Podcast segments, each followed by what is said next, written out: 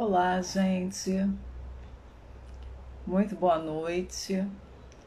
Nós estamos começando essa nossa live de terça-feira junto a um grande ator que veio aqui hoje para poder dar para gente algumas informações referentes a esse mundo digital, porque até eles estão precisando se adaptarem a essa tecnologia. Ele vem aqui para poder falar um pouquinho essa situação e como ele está fazendo. Muito obrigada a vocês que já estão aqui. Vamos ver se ele terá facilidade de conexão, porque os últimos entrevistados estão tendo uma grande dificuldade nesse convite. Vamos ver se o Pedro conseguirá mais fácil.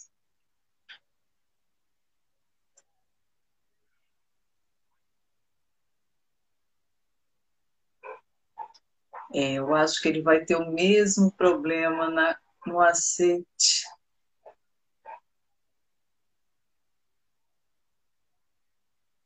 Ele está presente, mas não está conseguindo aceitar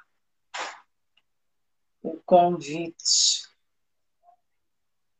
Eu vou novamente fazer a ele o convite.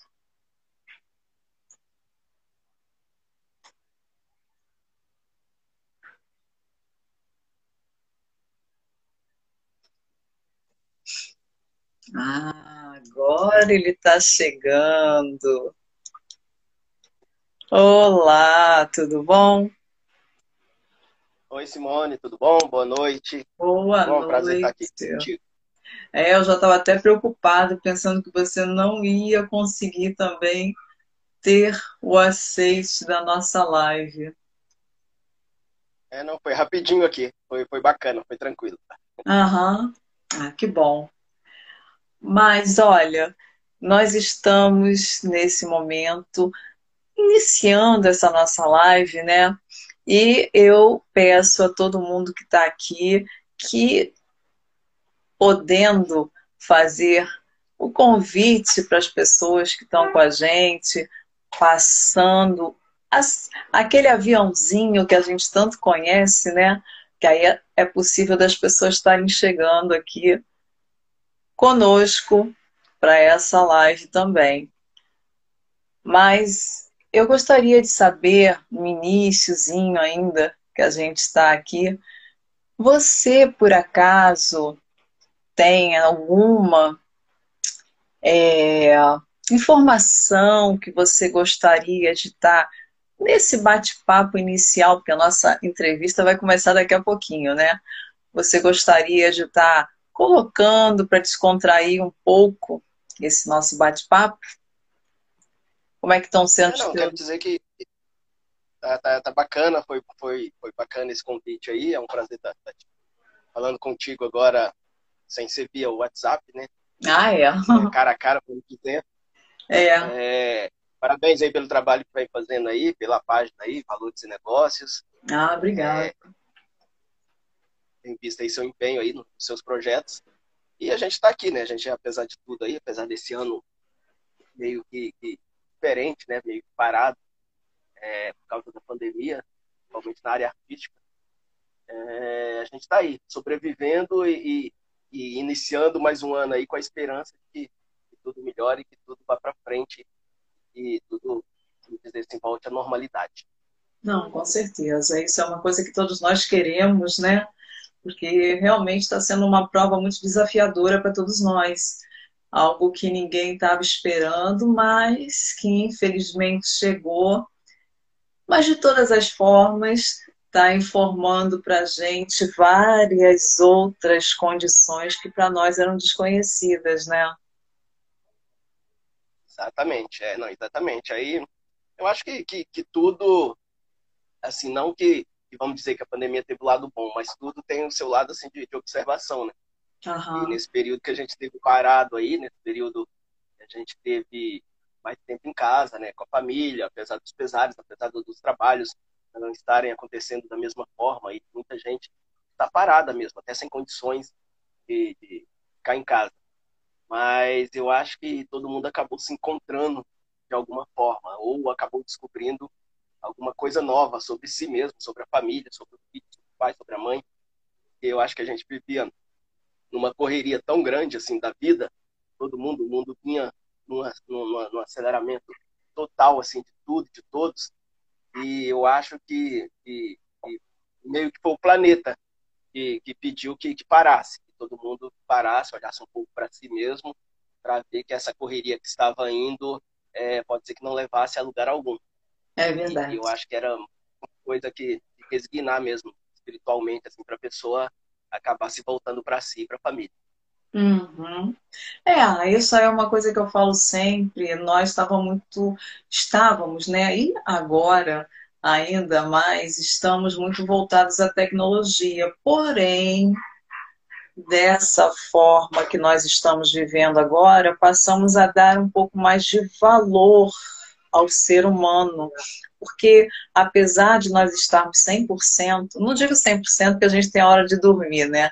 Mas vamos colocar aí, 90% linkados na rede, a gente tem muito aquela necessidade de estar falando, sentimos falta das pessoas por causa dessa distância que foi dada devido à pandemia, né? Então as pessoas passaram a ter um pouco mais de sentimentos por esse outro ser que infelizmente antes estava do nosso lado e a gente não dava muita importância, né?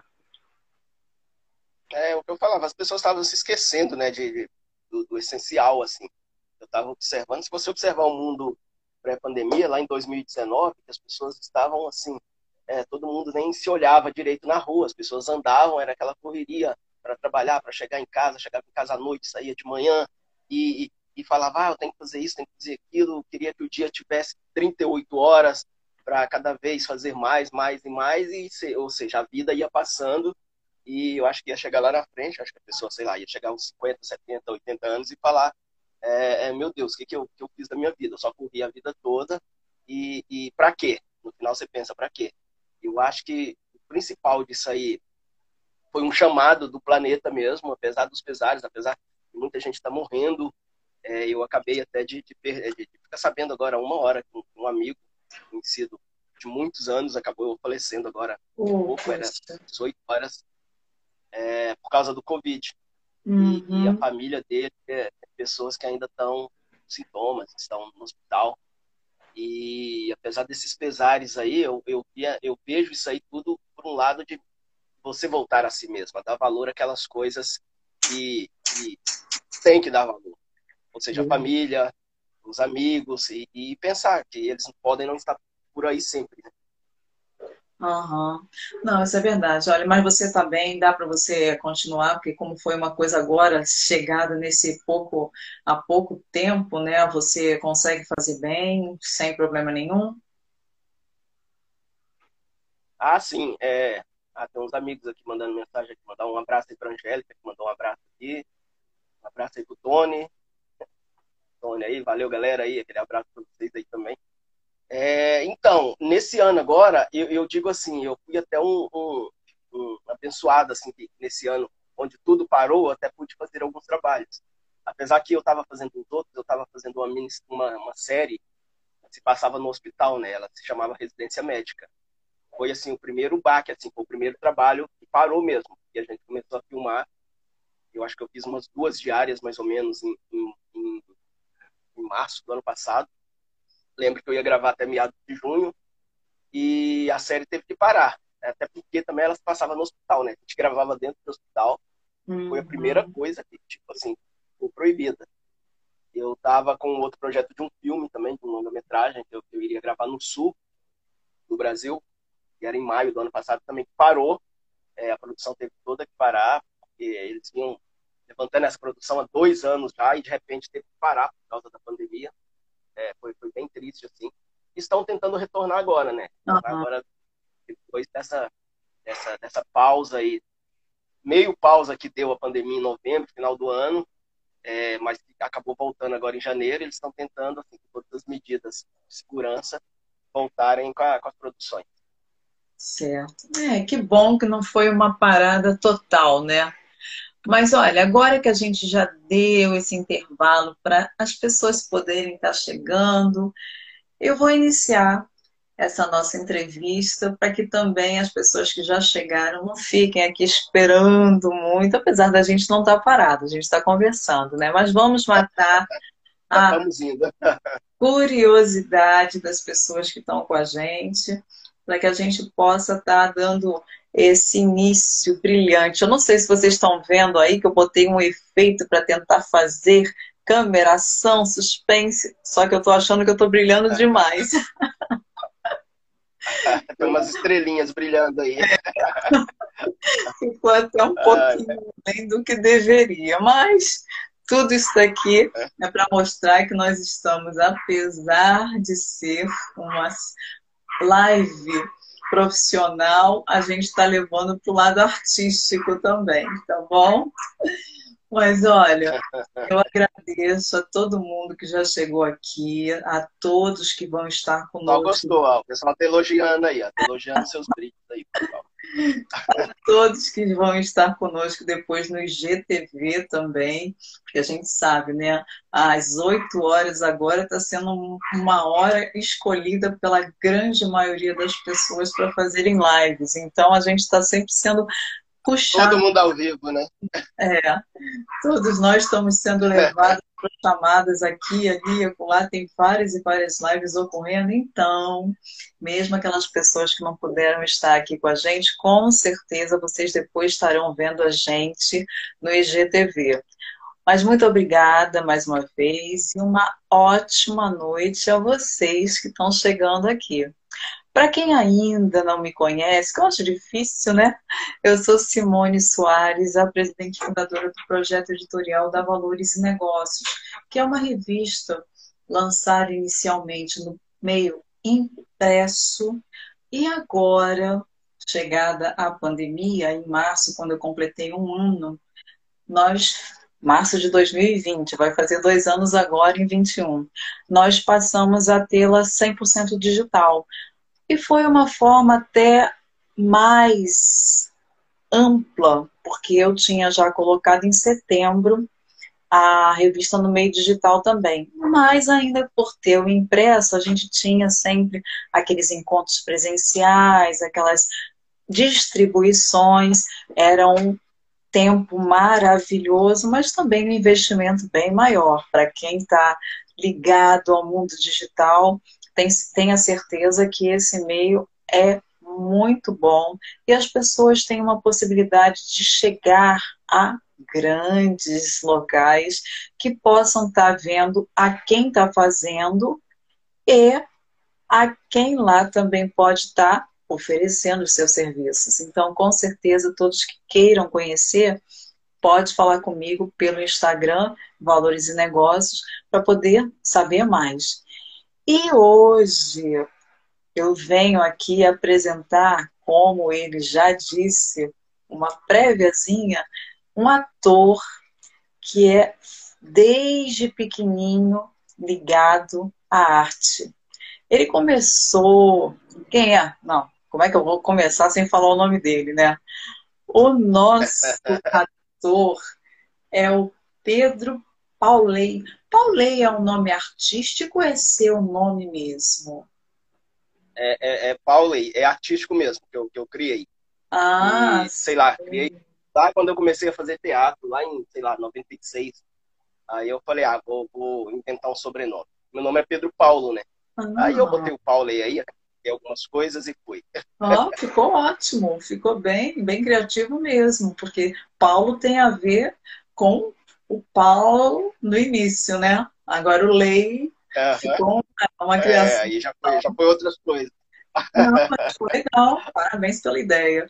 Mas então, o nosso entrevistado, Pedro Paulei, ele é um ator mineiro de Patos de Minas. Onde fica essa cidade? É próximo. Olha, Simone, é, Patos de Minas fica fica no noroeste mineiro, ali entre Uberlândia e Montes Claros. Hum. Bem ali no, no, Alto Paranaíba mesmo, na, na, região ali do milho, na região do, do agronegócio ali, que é o que manda na cidade, né? Olha! É, lá é como, como a capital nacional do milho. Produz muito milho e exporta mundo afora. O forte lá é o agronegócio. Hum, então. Aliás, um beijo para Patos de Minas. Tem até pessoas de lá ó, me assistindo aí agora. Que ótimo! Aí, a Adriana, a Adriana entrou aí, a Puca, abraço para ela. O, o, o, César aí, o Cezinha, meu primo também, grande abraço aí. O pessoal tá lá em Patos de Minas. Então, que bom que a gente viu, mesmo distante, estamos com o pessoal da sua área aqui com a gente, podendo acompanhar esse bate-papo. Mas, como eu estava dizendo, o Paulo, desde pequeno, Paulo, é Pedro, mas é Pedro Paulo, né? Mas é Pedro, Pedro Paulo, são os dois. É, o... Eu falo, eu falo pro povo, o povo erra, mas eu falo assim, é, é tudo aposta.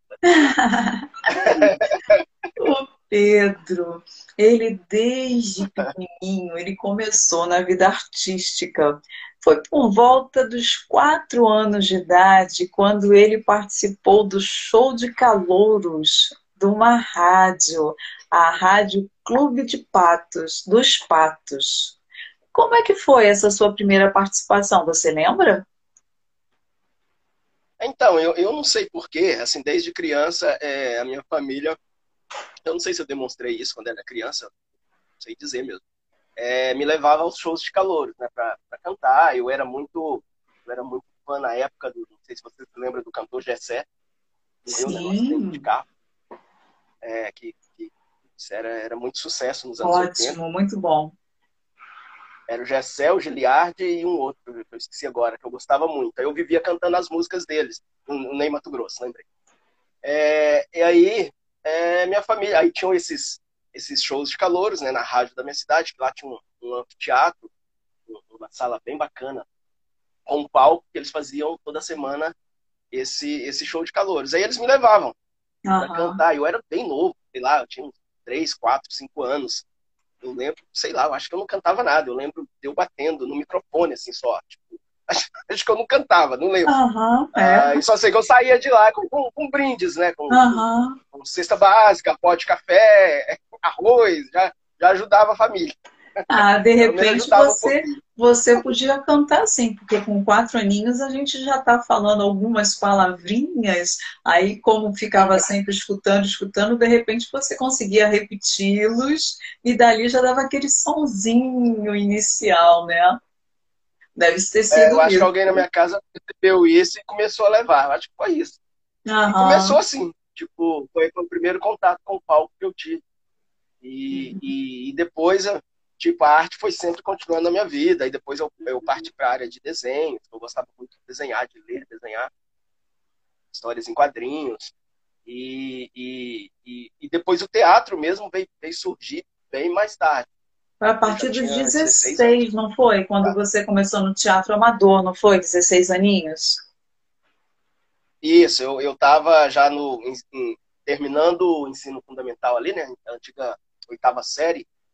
E eles foram até, na, até minha sala, é, eles iam inaugurar o Teatro Municipal da cidade, de Patos, Teatro Leão de Formosa, que ele chama, e foram procurar um pessoal para apresentar, tipo música, dança, foram de sala em sala ver quem eram os artistas da escola para se apresentar. Aí eu meio que, sei lá, brincando, eles foram chamar um amigo meu, que era cantor, e eu estava perto dele. Aí eu falei, ah, bota meu nome nisso aí também. Aí, tipo, foi desse jeito, bota meu nome nisso aí também. Aí eu comecei a ensaiar. Aí eles me deram um texto e fomos para o ensaio da peça. Aí eu sei que desde aquele dia, o primeiro ensaio que a gente fez, eu botei na cabeça que era aquilo que eu queria fazer.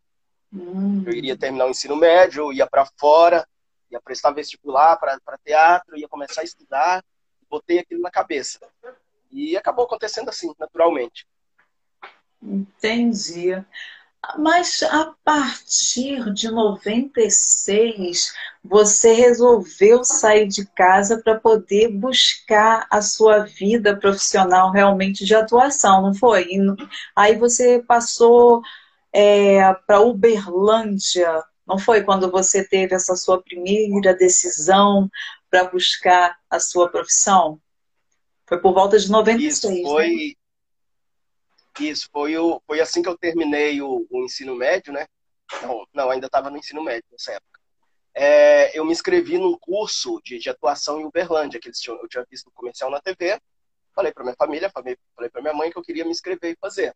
Você estava com quantos anos nessa curso, época? Estava com 16. Olha! 16 Aí eu vi na TV, falei que queria fazer tal, conseguimos, ligamos lá, fizemos a inscrição. Detalhe, o curso era todo sábado e, e a cidade que eu morava ficava quase 300 quilômetros, 200 uhum. quilômetros da, da minha cidade. Ou seja, como que ia fazer, né? Eu teria que ir para lá toda semana e voltar. Eu falei, ah, vamos embora, sei lá, vamos, vamos enfrentar, vamos, sei lá. Aí eu pegava o ônibus toda vez na sexta, toda sexta-feira, ia para lá, estudava o sábado inteiro e voltava para casa no sábado à noite. Assim, chegava uhum. de noite em casa e isso durou, sei lá, um ano, sei lá, um ano e meio. Sempre indo e voltando para Uberlândia. É, eu, lembro, eu, lembro, eu lembro direitinho assim, que eu ia de manhã, aí botava o um foninho para ouvir, eu ia ouvindo a rádio. E é engraçado que eu ouço as músicas até hoje, fico lembrando. Passava as mesmas músicas toda Olha. sexta que eu ia viajar, na hora que eu ia, e na hora que eu voltava, eu botava na mesma rádio, passava as mesmas músicas. Pra eu, gente eu acho que um ano e meio. As músicas têm valor, né? Até hoje são lembradas é. há quanto tempo? Muito engraçado, assim, muito engraçado. Aí, aí eu, esse foi o primeiro curso, né? E de lá também, através desse curso, é, eu fui encaminhado para um curso também em Ouro Preto, onde eu, eu estudei na UFOP lá, para é, o curso livre de teatro na UFOP em Ouro Preto. Depois a gente foi encaminhado para Ribeirão Preto, onde fez o curso de atuação para TV. E aí foi indo. Aí já voltei para Patos, já com meio com a bagagem. E na minha cidade já tinha uma TV e eu, e eu já louco para fazer alguma coisa. Fui nessa TV procurar trabalho, em cima do pessoal, ah, dá uma chance, aquela coisa toda, para ver se conseguia alguma coisa para começar a trabalhar. De 97 a 2001, você ficou na TV, num programa humorístico, não foi isso? Na escolinha maluca?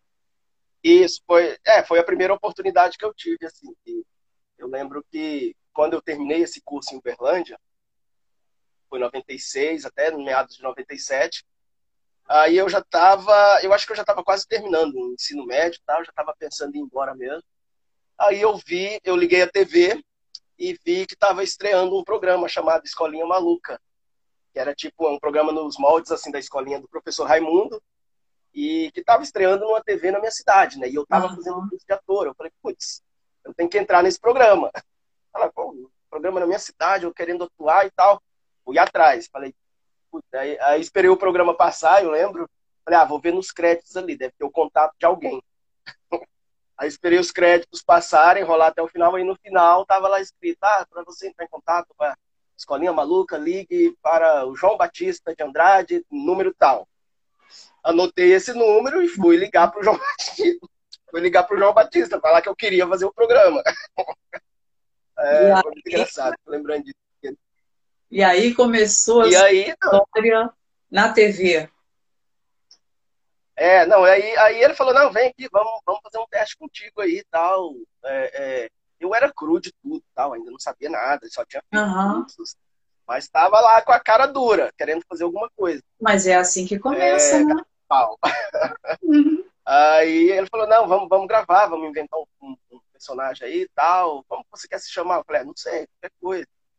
Aí como eu, eu vivo, sei lá, vivo sorrindo, rindo, brincando das coisas, ele olhou para meus dentes, ah, vou te chamar de, de canjica. Seus dentes parecem assim de canjica. aí, aí ficou o nome canjica, né? Pô, é, eu fiquei nesse programa quatro anos, conhecido como canjica. E foi bem legal mesmo, foi uma aula assim para mim, esse, esse tempo que eu eu estive na escolinha. Bem, bem legal uhum. mesmo. Ai, que ótimo. Mas a partir de 2001, você conseguiu passar para a sua faculdade de artes cênicas, não é? Mas você preferiu trocar a ideia da faculdade de artes cênicas para vir para o Rio de Janeiro, cidade maravilhosa, fazer o curso de dublagem da Marlene Costa e Fernanda Baroni, não foi isso? Então, é, é, quando eu estava na escolinha, aí eu já tinha feito o curso né, em Uberlândia, tinha de Ouro Preto, tinha conhecido Belo Horizonte e tal, já, tava, já tinha feito os cursos lá e adquirido meu, meu registro profissional. Só que eu, eu queria me estudar um pouco mais, né?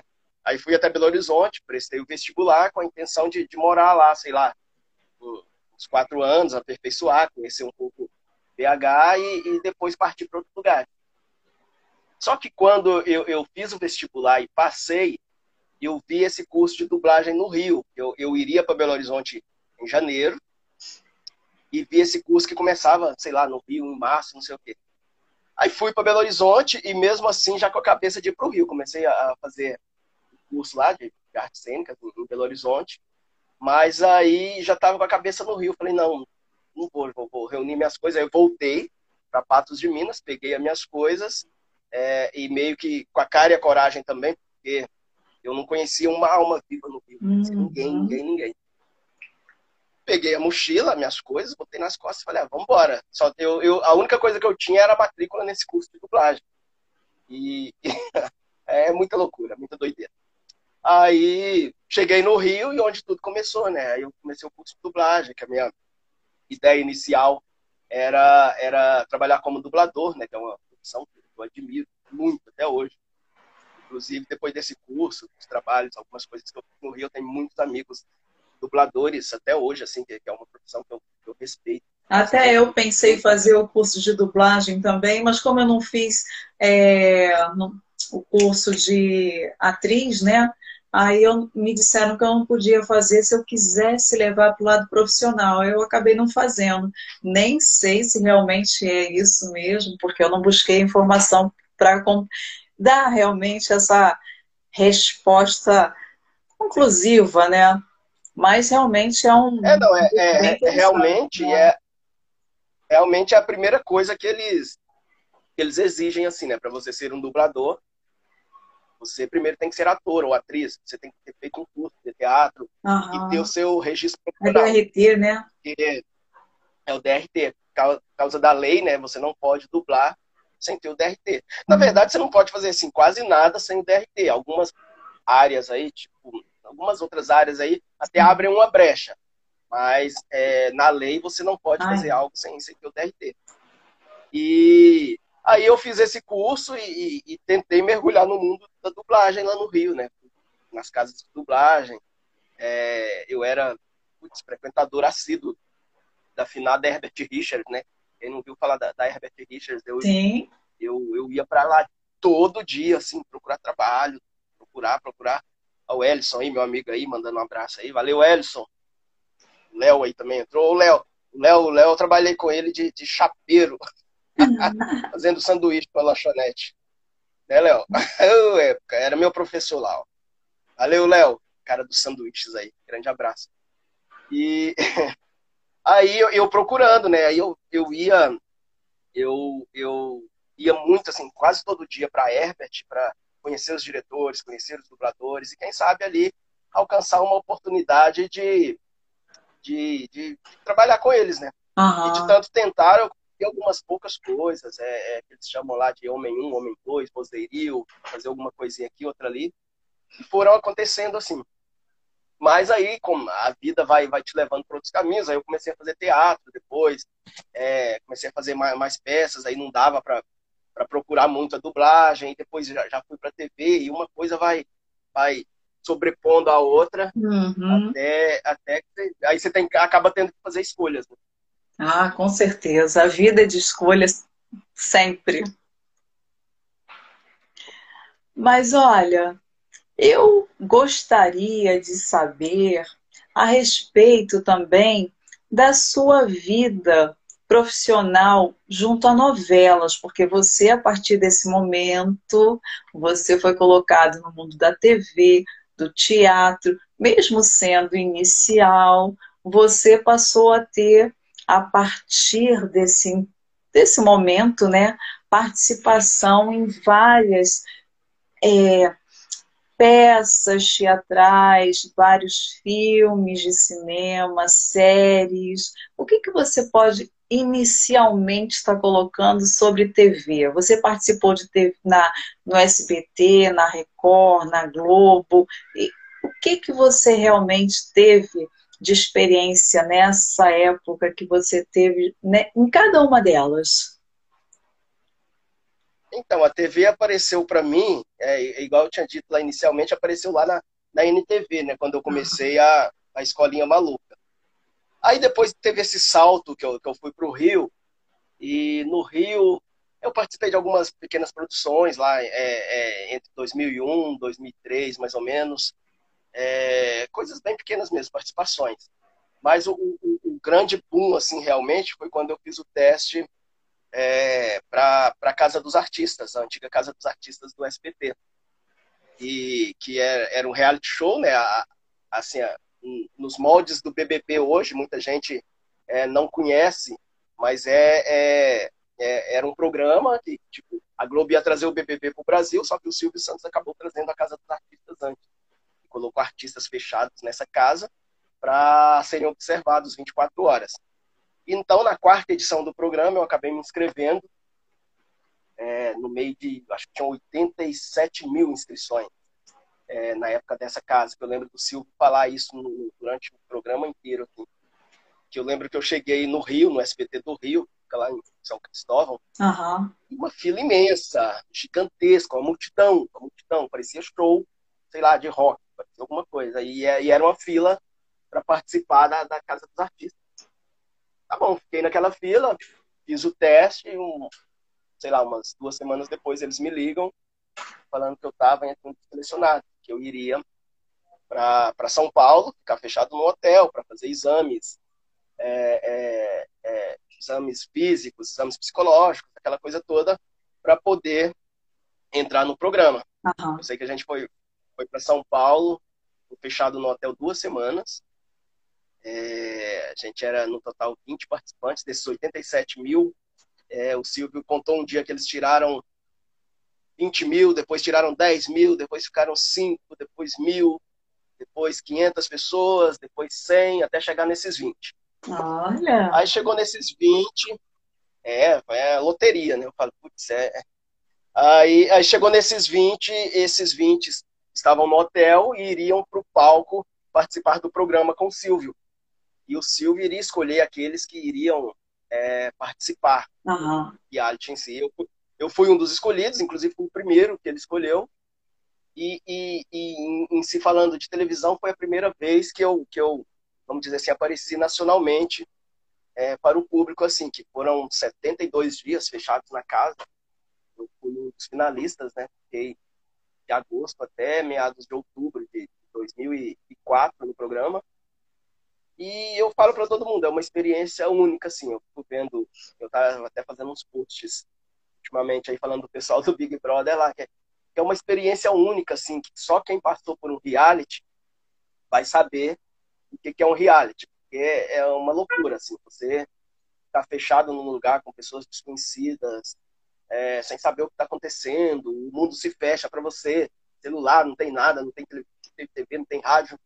É, é, é uma piração. Eu digo assim, é um teste, é um teste psicológico. Você não, se não endoida ali, não endoida mais. E participar, Mas...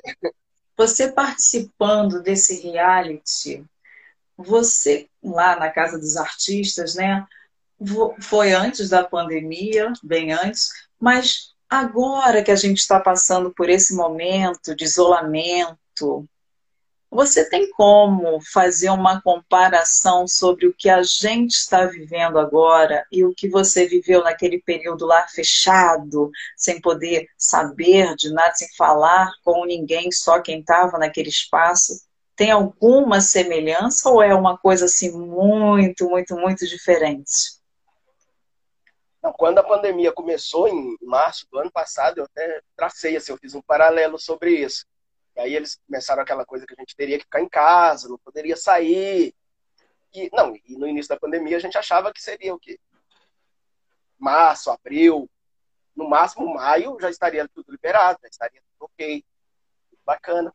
E eu até brinquei lá no início da pandemia, lá em março, eu falei, ah, putz, isso aí eu já tô acostumado. Fiquei fechado numa casa 72 dias, é, isso não é problema, tal, tem a coisa da convivência, mas isso aí a gente leva também. Só que aí a coisa foi ganhando uma proporção, né? Isso do, fico em casa, do poder sair. E, e, eu acho assim, que é bem parecido. E tanto que, que você vê estatísticas aí, já tiveram vários conflitos das pessoas em casa, né? Estarem convivendo, casamentos se acabando, é, muita, muita ocorrência policial, porque a pessoa, é, eu acho assim, o ser humano não foi feito para ficar preso, né? Isolado, esse uhum. desenvolvimento. Uhum. Aí quando você priva isso dele, que é o que está acontecendo, eu digo no, no, no, no BBB agora, eu tenho comentado bastante aí que e, eles já pegaram as pessoas meio que fragilizadas por uma pandemia, todo mundo em casa, sem poder trabalhar, sem fazer nada, tá? e fecharam, por isso que esse BBB de agora tá dando um, tá, tá uma loucura. Ninguém tá entendendo nada, parece que tá todo mundo doido lá dentro. Mas o pessoal já veio de uma pandemia, já veio meio que com a cabeça assim meio fragilizada, aí você trancou eles ali de novo, com desconhecido. Uhum. Com aquele peso na cabeça de ganhar um milhão e meio, ah, com aquele peso de, de assim, a gente está num, num reality, por exemplo, eu, eu, você fica com medo de sair o tempo todo, você não uhum. quer sair. Né?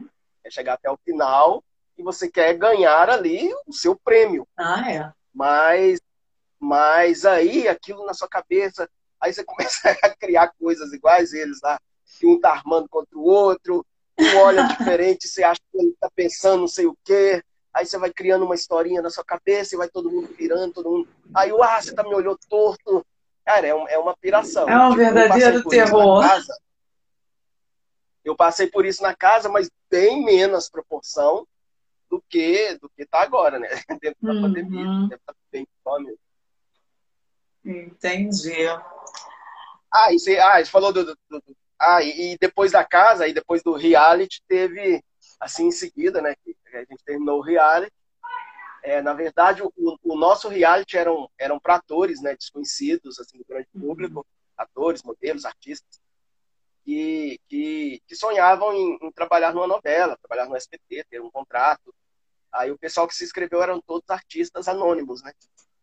E o, o vencedor lá no caso iria ter o contrato com o SBT, iria, iria trabalhar na novela seguinte e nas próximas produções. Foi o que aconteceu.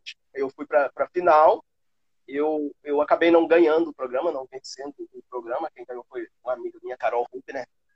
Grande atriz, que a gente tem contato até hoje, a gente é super amigo. Ela, ela venceu o programa, mas é, eu não venci, mas acabei sendo contratado também. Aí eu fiz a novela Esmeralda.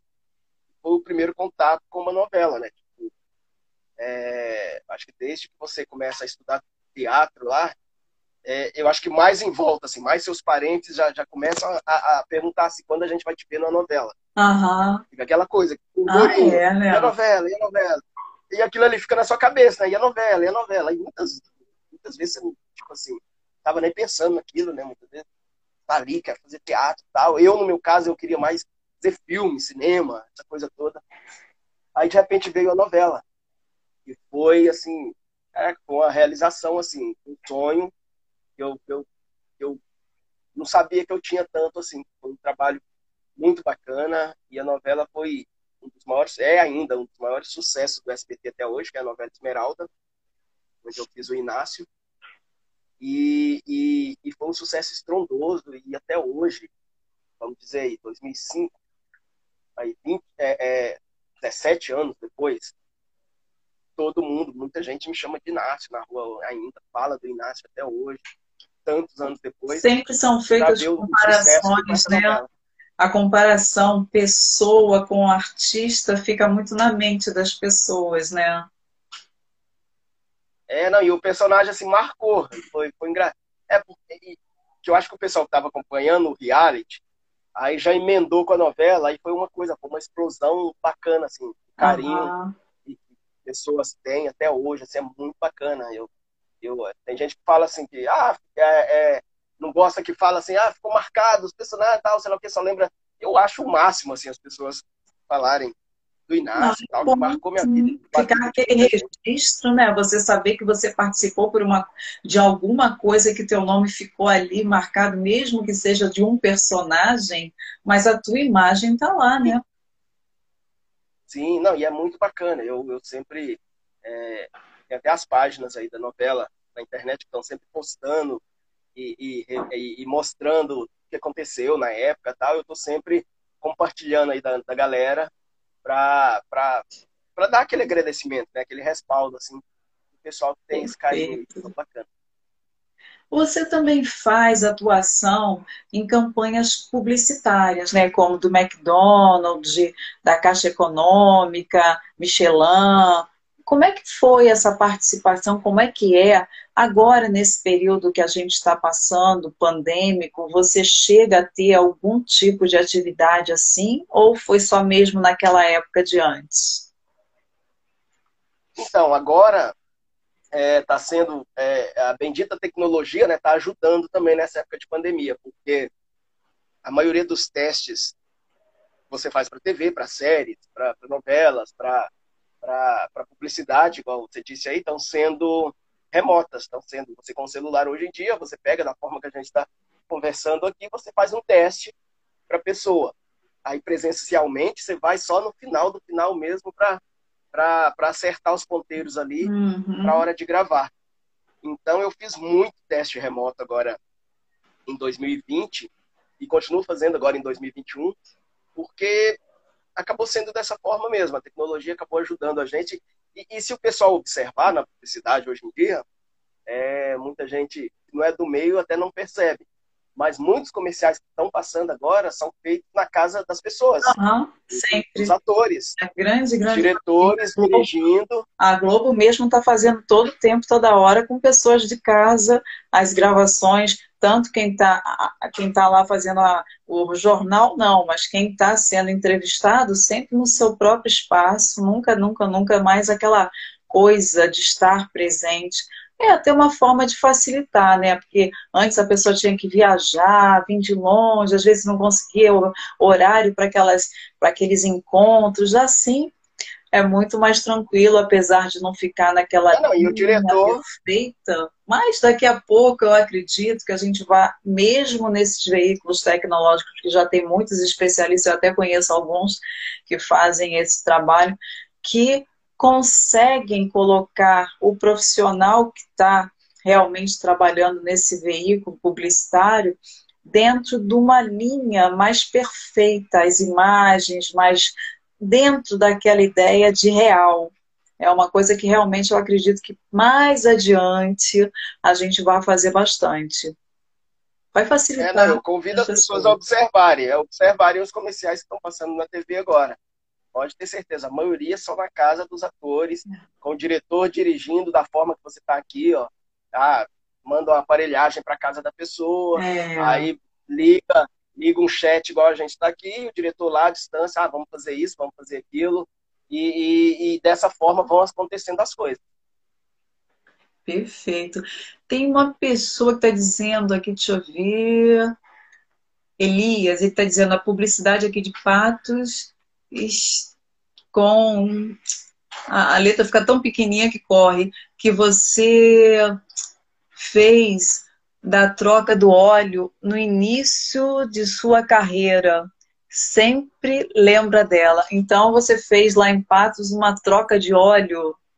Você sabe, lembra disso? É, é o comercial que virou meme aí, virou, virou. Se você botar na, na internet aí, ah. virou entre os top dos tops aí, que ele é, ele é ele é tão engraçado que virou uma, uma coisa maluca. Assim, ele é tão sem, vamos dizer assim, sem noção. é, que, que, é a respeito de uma troca de óleo de um carro e os personagens estão num, num motel. Aí tem um, um trocadilho ali, né? Uhum. Aí o negócio acaba chamando muita atenção. Uhum. Aí ele foi parar no Pânico, na TV, foi parar no jogo, foi parar no Gregório do Pipier, foi parar no, no Kibe Louco, foi parar. Cara, ele foi parar em no, no, Felipe Neto, todo mundo falando do tal comercial. Olha, tanto que, que, ele era sem noção. E, e, viralizou de uma forma uhum. assim, milhões de, de visualizações. E o pessoal, assim, sempre me pergunta, cara, tipo, ah, como é que. Porque ele, ele uma vez, ele no ranking assim, do YouTube, ele foi considerado, assim, ele é tão sem noção que foi considerado o pior comercial do mundo, do universo. Ah. Aí, aí o pessoal vem perguntar para mim, ah, você não acha ruim, não? O pessoal tá falando isso, pior eu falei, não, é, é, é igual o pessoal da publicidade fala. Ou você faz um comercial super top, como o Marlboro, como a Coca-Cola, para chamar a atenção, ou você faz um desses que também chama atenção. Ah, é. Que todo mundo vê, e todo mundo assiste, todo mundo fica sabendo. Aí eu falei, não, de, de forma alguma, tá lá, tá feito e, e tá na minha história também, o humor de Eu gosto de entrar no YouTube, lá onde tem o, o, vídeo do comercial, e ficar vendo os comentários. Certo. Eu, eu acho que eu rio mais dos comentários do que o povo ri do comercial. Assim, caramba. Ah, é, mas é mais uma, uma história que ficou marcada na tua vida profissional. Né? Já foi até colocado por Elias aqui. Mas outra coisa, você, além de ator, você também trabalha na parte de produção, direção, roteirização.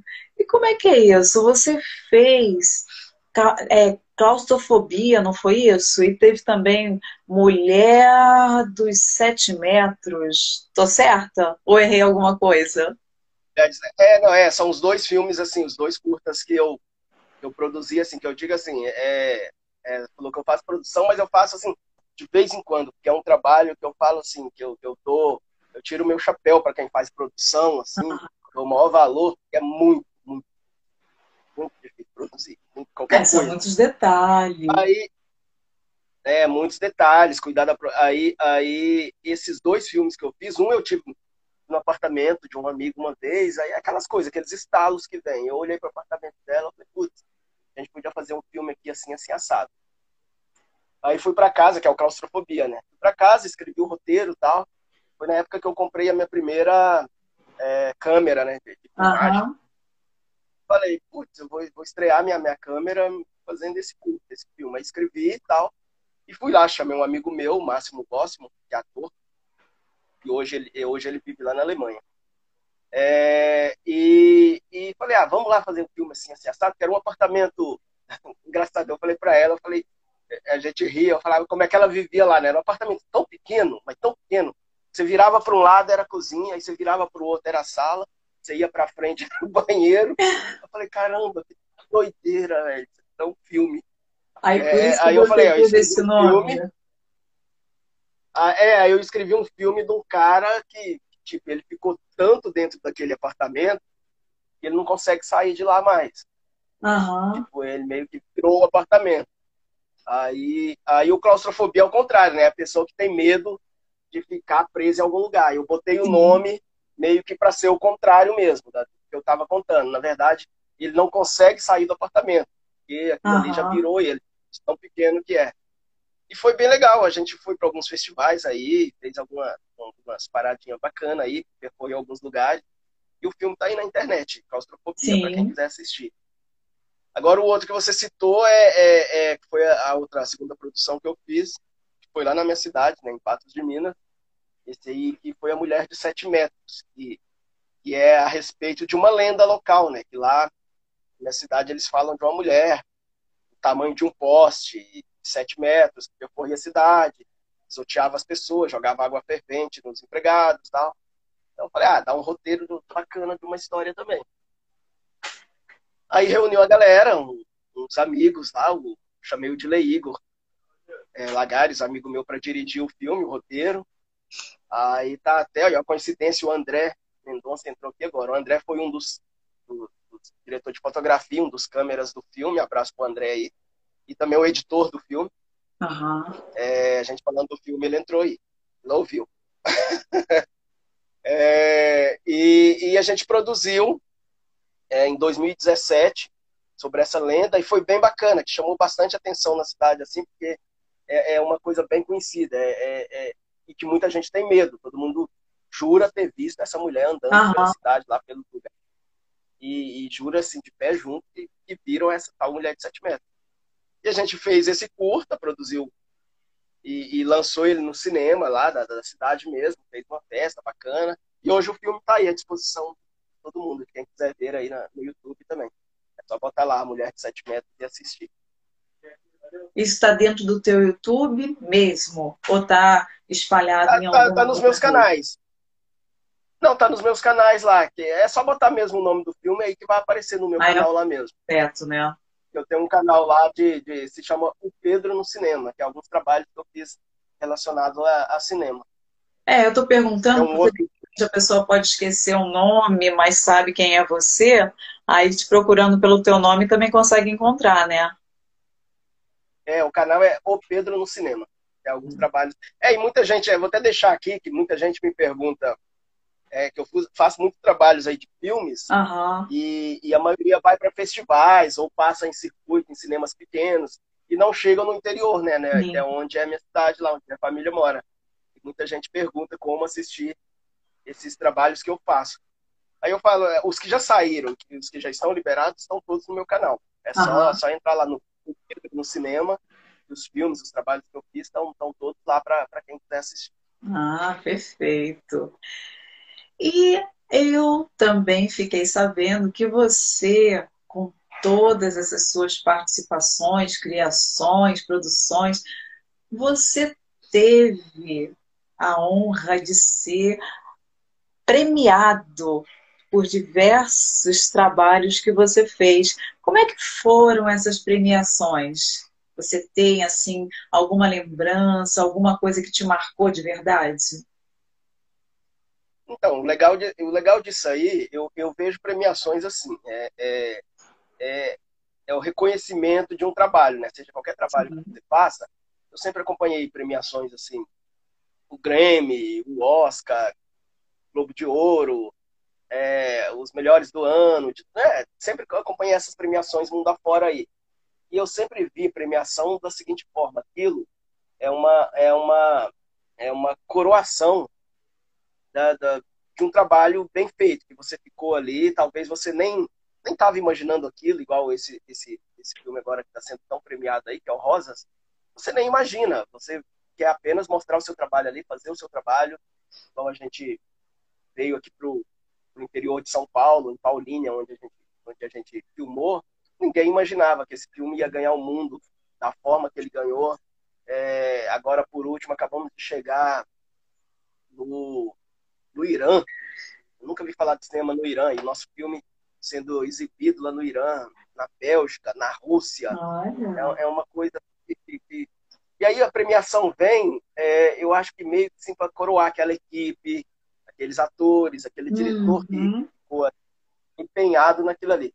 O que eu digo é que depois, o dia seguinte da premiação, é um dia seguinte como qualquer outro. Você tem que voltar a trabalhar da mesma forma, é, é, é para continuar o seu trabalho, senão para tudo. Ai. Mas aquele momento de ação é um reconhecimento bacana, seja para o diretor, seja para o ator. E, e, e, isso vem acontecendo. Eu, eu, costumo falar assim, aí começaram essas premiações, essa temporada de premiações, vamos dizer, começou com, com uma das primeiras peças que eu fiz lá no Rio, em 2002, onde tem um troféu que eles me deram é, é, é, de, de voto popular do público que assistiu a peça, uhum. de melhor atora tipo, eu tinha acabado de chegar no Rio em 2001 e 2002 teve essa premiação de voto popular e eu achei assim, cara, que, engraçado, que legal. Tanto que aí tá tudo lá, eu falo assim, tá tudo guardadinho lá na estante da minha mãe. Tanto que as minhas premiações. Eu ia lá, perguntar isso, você assim, guarda. Lá em Minas. Você guardou todo? Não, tá tudo. Tá tudo em Minas, na casa da minha mãe, lá na, na estantezinha uhum. dela lá pra, pra, até para não ficar olhando para aquilo ali e ficar se achando, né? Porque fala que a, a, a luta, a luta é, é, grande ainda. Você não pode olhar aquilo ali e achar que chegou a algum lugar, não. já está no seu objetivo, que, que vai parar, que vai, que vai, que vai sossegar. Não, é, você tem que ter aquela vontade ainda, aquela, aquela gana de mostrar seu trabalho para o número maior de pessoas que puderem assistir de tocar, nem que seja uma dessas pessoas que estiver assistindo ali. E a arte é isso, né? Você mostrar o seu recado ali, botar o dedo na ferida, igual eu falo muitas vezes, e fazer você ah. pensar. A arte serve para isso. Muito. É, vocês, quando estão nessa parte de incorporarem o personagem para poder estar tá passando o sentimento, a ação, deve ser algo realmente muito, muito, muito assim difícil em alguns casos, né? E eu acho que a nossa rede está tendo algum probleminha com ele.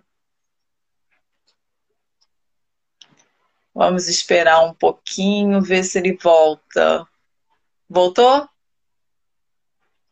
Voltou, tava, tava falhando. É, é, deu falha na tua rede. Aí eu tava aqui falando, vi você aí rodando, eu falei, vamos esperar, que eu acho que ele teve problema é. na rede. Mas então, vocês, artistas, de uma forma geral, né? quando estão fazendo essas cenas de drama, de suspense, de ação, cada uma tem aquele toque especial para o público, né? Mas vocês que estão fazendo, tem algo que vocês, de uma forma geral, sintam que interfira na vida particular? Por estarem aquele acho... tempo fazendo aquelas cenas? Não, não. Não, eu consigo, eu consigo separar bem. É, é, eu lembro do Tony Ramos dando uma entrevista, ele falando que não tem que ter atores que, que mergulham né, nos personagens e, e, depois não conseguem voltar, porque você está lidando com emoções, né? Uhum. Você trabalhar é, com atuação é você lidar com emoção o tempo todo, porque você está vivendo uma outra vida ali. Às vezes você fica chorando tá, o dia todo, igual, igual a série que eu estava fazendo agora, que vai estrear em abril. É, você tem naquela carga dramática, o personagem está sofrendo o dia todo, mas você tem que saber tchum, desligar aquilo quando você sai. É, o Tony Ramos falou na entrevista: eu posso estar lá raivoso, eu posso estar gritando, posso estar chorando na cena, mas tipo, saí do Projac, entrei no meu carro, liguei meu futebol ali, eu já esqueci. Tô, tô ouvindo o jogo lá dentro. Uhum. Porque senão você pira. É, é, é, é, muito, é muito sério, assim, você mexer com emoções, né? E o ator é, trabalha como eu disse, é, às vezes o personagem, até quando vocês saem na rua, aparece algum é, público conhece vocês, confunde o ator com a própria pessoa, né? Ah. Aí às, às vezes fica até difícil essas situações também, né? É, não, aí você vê isso, você pode tirar prova os vilões das histórias aí, né? Que muitas vezes eles, os atores saem nas ruas e são xingados aí. Por um lado é bom, que mostra que você está tá fazendo um bom trabalho. Mas por outro também você vê, tipo assim, uma piração na cabeça da pessoa assim, que às vezes não sabe separar que aquilo ali é um personagem que você está fazendo. Eu, particularmente, assim, eu conheço vários métodos, vários atores, eu tenho, igual eu estava falando, aqueles que mergulham no personagem, e a ponto é, vão para casa com o personagem, vivem personagens, é, aqueles atores que, que, querem ser chamados do personagem o tempo todo, não saem nunca. É um mergulho bacana, que eu gosto até de trabalhar. Às vezes, eu, eu fiz um único trabalho, eu mergulhei dessa forma. Só que é muito perigoso, igual eu disse. É. É, é lidar com emoção. Você tem que ter um liga e desliga ali. Porque senão, cara, você tá, sei lá, interpretando um assassino numa série, numa série, num filme o dia todo, lidando com faca, com tiros. Cara, se você levar aquela energia pra rua e alguém te fechar no trânsito, por exemplo, você vai querer atacar ir pra né? cima da pessoa, como aquele uhum. personagem. É por isso que é igual o Tony Ramos falou, apesar de eu posso fazer isso tudo dentro da cena lá, mas liguei, entrei na garagem ali do Projac, liguei o meu carro, botei no meu futebol ali, eu já esqueci aquilo ali. Eu, é, eu não estou falando que isso seja errado, esse mergulho. Eu, eu curto pra caramba. Tem vários atores aí que mergulham e, e cara, te dão aquele, aquele trabalho que você olha assim, caramba, que a pessoa some na sua frente, assim, ela, ela, ela desaparece. Mas, mas você tem que saber voltar, porque senão você acaba pirando, né? Aquilo ali entra na sua vida. Entendi. É, saber separar eu acho que é muito importante em todas as situações, mas para vocês que estão realmente criando aquele personagem, é muito mais importante essa separação da vida profissional da pessoal, porque senão deve ser loucura total. Mas olha. Vários amigos aqui, ó, deixa eu dar, deixar um abraço para uhum. e o Daniel Galucci. O Daniel Galucci é, é produtor também. Acabei de fazer Sim. uma série com ele aí. E tá para estrear aí. Na verdade, o piloto de uma série que vai começar, se chama Esquadrão na Moral. Acabei de fazer um trabalho com eles aí, bem legal. Um trabalho com crianças aí. É bem, bem legal trabalhar com crianças também. Uma série infanto-juvenil. É, o Daniel tá aqui também. Deixa eu ver aqui quem tá. tá Marisa. Um... A Marisa, a Marisa é lá de Patos também. A Marisa, é. um beijo, abraço para ela aí. Vinícius, tá o Antônio, o Marcos, o também que tá. O Geré, o Geré é fotógrafo lá na minha cidade também. A Sarito Rodrigues, a gente falou de dublagem agora há pouco, uhum. a Sarito tá aí também. Um abraço aí.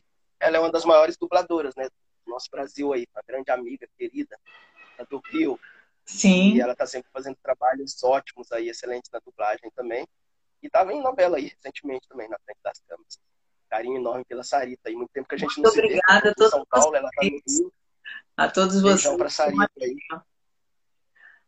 Olha, mas Ó, tudo aqui também tá a galera entrando aí. Muita gente. Muita gente. Vamos continuar. tem, tem muita gente passando. Olha, eu peço perdão se a gente não falar o nome de vocês, porque realmente são muitas pessoas e não dá pra gente falar o nome de todos, mas é de coração agradecimento para todos vocês que estão aqui nos assistindo. Se por acaso tiverem perguntas que vocês queiram fazer, a gente vai estar aqui tentando responder, mas se por acaso ficarem algumas ainda sem respostas, vocês podem nos procurar, a mim, Simone Soares, na Valores e Negócios, e o Pedro Paulo, no arroba Paulo Paulei, para você. Pedro Paulei. É, se escreve é P-A, Pedro, né? P-A-U-L-E-E-Y. Que aí vocês com certeza. Pedro Paulei. É, Paulei. Com certeza vocês vão encontrá-lo também. Mas eu queria saber de você com relação a essa sua vida profissional no mundo digital. A gente está passando por essas situações todas, a gente já falou, você já disse que teve também várias participações nesse meio já, né? Mas o que, que você poderia estar tá realmente mostrando para nós referente a isso que possa dar para os profissionais dessa área também algum tipo de horizonte para quem ainda se sente um pouco perdido nisso? É, não, é uma situação atípica aí, né? Bem, bem fora do comum, principalmente para nós artistas, né? Que foi a área do entretenimento, foi a área, assim, uma das mais lesionadas, porque foi uma das primeiras a parar e provavelmente vai ser a última a voltar. Imagine os cantores fazem shows presenciais, não, não vão poder ter suas multidões ali. Imagine o, os atores, nós atores que, que, que, participamos dos espetáculos de teatro, não vamos poder levar o público ao teatro tão cedo também, não poder ter é, as pessoas aglomeradas e fechadas no lugar. Eu acho que, que assim, o entretenimento assim, clama e, e roga para que só, isso eu vou passe só, logo. Eu só vou estar tá pedindo um intervalinho, porque minha bateria está acabando. Eu vou ligar aqui na tomada rapidinho para a gente não parar a nossa live, tá? Mas pode continuar que eu já volto, tá bom? Tá. tá pode, pode continuar aí, ó. Aí, aí como, né, como eu estava dizendo, é, vamos ter que, que se adaptar, né? Porque, porque eu vejo muitos atores aí, muitos amigos até, é, procurando uma forma assim diferente, vamos dizer, para o teatro, para se apresentar para o seu público, né?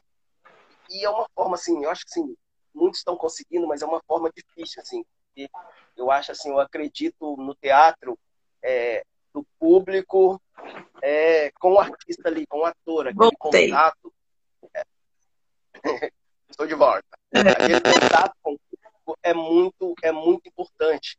Eu vejo atores fazendo os espetáculos via, igual a gente está aqui agora, via, via live, via Zoom, e só que não tem aquele é, é, frescor, aquela coisa de estar tá ali cara a cara, aquela emoção do teatro, mas é, é uma coisa que tem que se fazer, né? Senão, como vai se fazer?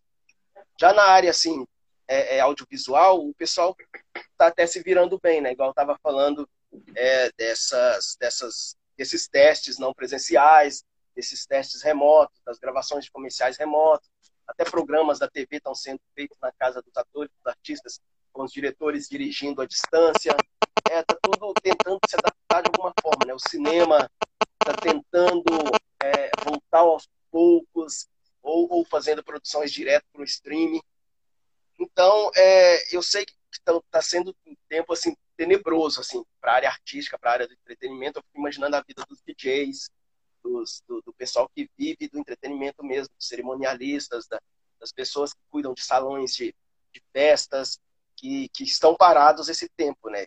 E, e, e, a gente acaba tendo que se adaptar. no, no, no, meio artístico, eu já eu até fiz um trabalho agora, eu estou editando, que eu tenho, eu, eu, de vez em quando me, me, me, me jogo a editar também os vídeos.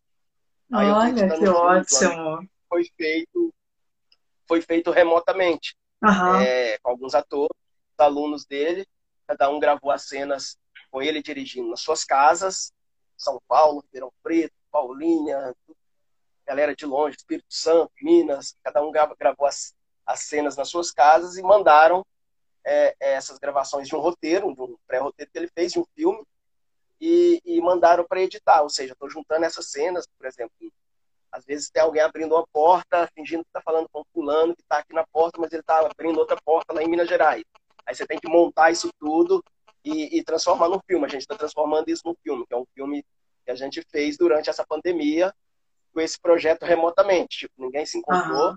todo mundo leu o roteiro e acabou gravando esse filme, que eu estou finalizando a edição agora, e ele deve lançar aí junto com seus alunos logo, logo, que é o, é é o nem falei o nome dele, é o diretor Belami Freire aí que está fazendo. E então a gente tem, vai procurando esses meios, né, de graças a Deus temos a bendita tecnologia hoje em dia que dá para você fazer muita coisa à distância, mas está todo mundo assim, no meio artístico é todo mundo muito grudado, muito, muito junto, todo mundo sente falta desses encontros, do uhum. calor humano, as pessoas poderem trocar ali ideias para criarem outros programas, outros projetos. E falta aí muito isso no nosso, no nosso, no nosso meio atualmente por causa da pandemia. Entendi. Infelizmente. É, isso é uma coisa que está acontecendo para diversas áreas, né? Não somente para a artística, mas para diversas, porque as pessoas não tinham ainda essa preparação tão grande para esse meio digital e colocar tudo, todas as especialidades dentro do veículo digital não é assim tão fácil, né? Até mesmo a medicina Imagina um médico que estava o tempo todo sempre recebendo as pessoas no consultório, vendo, falando, tendo que falar através do áudio de um celular, de uma imagem de um celular ou computador. Então, essas situações foram uma prova que todos nós temos a capacidade de nos reinventarmos por mais difícil, por mais assim assustador que possa ser a coisa, a gente tem possibilidade de fazer. Basta a gente tentar vencer, né, esse desafio, não se entregar a ele, porque se for assim, com certeza a gente fica paralisado, não consegue fazer nada. E as dificuldades ficam muito maiores, você não acha? É, não, tem que ter fé, né? Vamos ter fé em Deus que isso aí vai passar, que é igual eu disse lá no início da live. É, eu acho que, que, repetindo aqui, né, para muita gente que não viu, é, é, eu acho que a humanidade estava, apesar dos pesares de tudo ruim que está acontecendo, me perdoem falar, mas a humanidade estava precisando desse, dessa parada, assim, porque estava tudo muito corrido, muito, muito acelerado, todo mundo não prestando atenção nas pessoas, na vida em si, na família, estavam botando tudo acima da família, acima da, da, da vida, vamos fazer ah, o lucro acima de tudo, né? É, tem até um filme que eu fiz que, é, tinha esse nome, lucro acima da vida. É, e estavam botando lucro acima da vida mesmo. E, e, eu acho que alguém, né, o cara lá de cima, a terra em si, a natureza, viu? Falei, cara, falou, ó, vamos dar um puxão de orelha aí nesse pessoal, é, é nessa população inteira, para ver que a vida não é assim.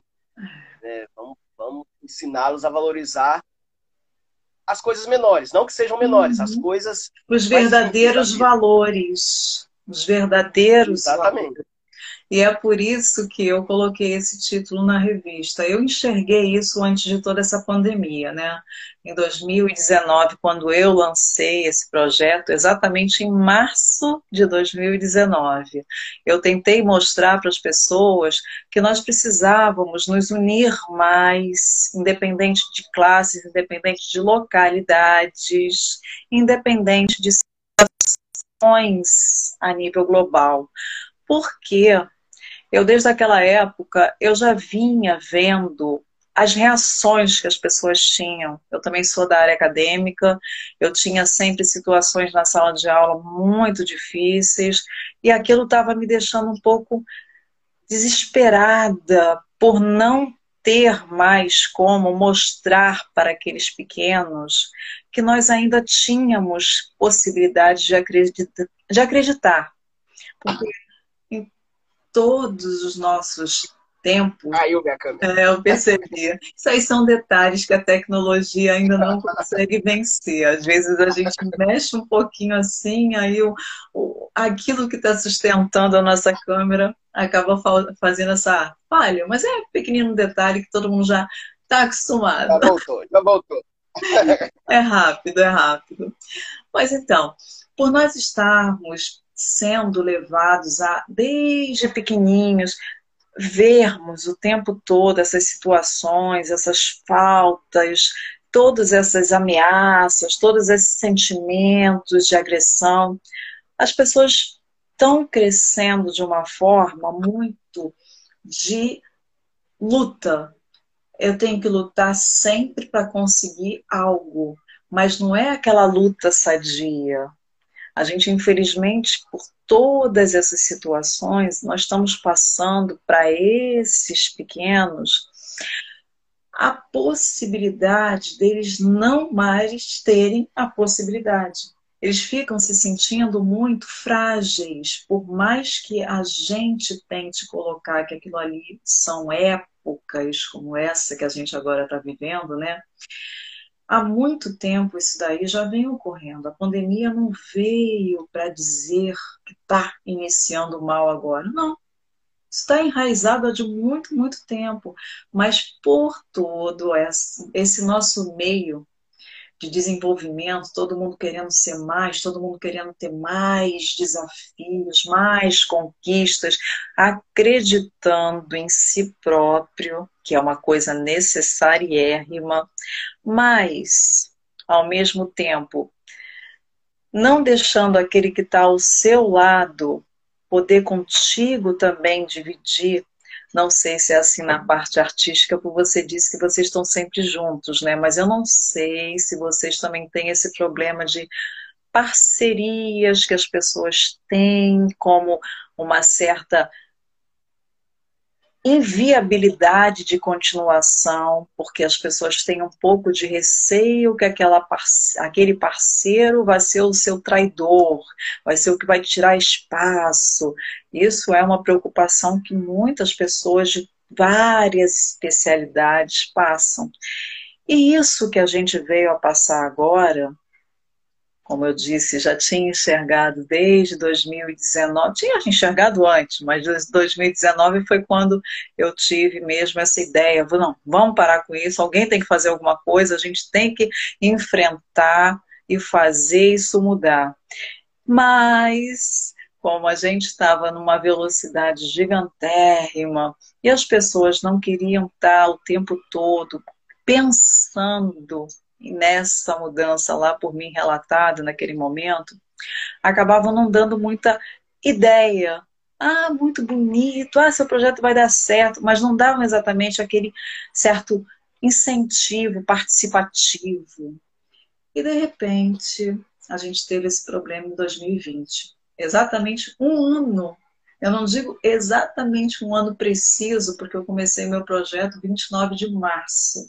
E se eu não estou enganada, a gente começou com esse problema março, ou foi 16 ou foi 26. Foi alguma 16. coisa assim. É, eu acho que a pandemia começou dia 16. Né? É, 16. alguma coisa assim. Então, eu só não digo que eu fiz exatamente o lançamento no dia exato, porque teve essa diferencinha. Mas as pessoas começaram, a partir desse momento, a enxergar que aquilo antes, por mim, tentado mostrar, né, que era necessário para nós, por tudo aquilo que a gente já vinha vivendo, já vinha vendo e nada podendo fazer, teve um certo sentido.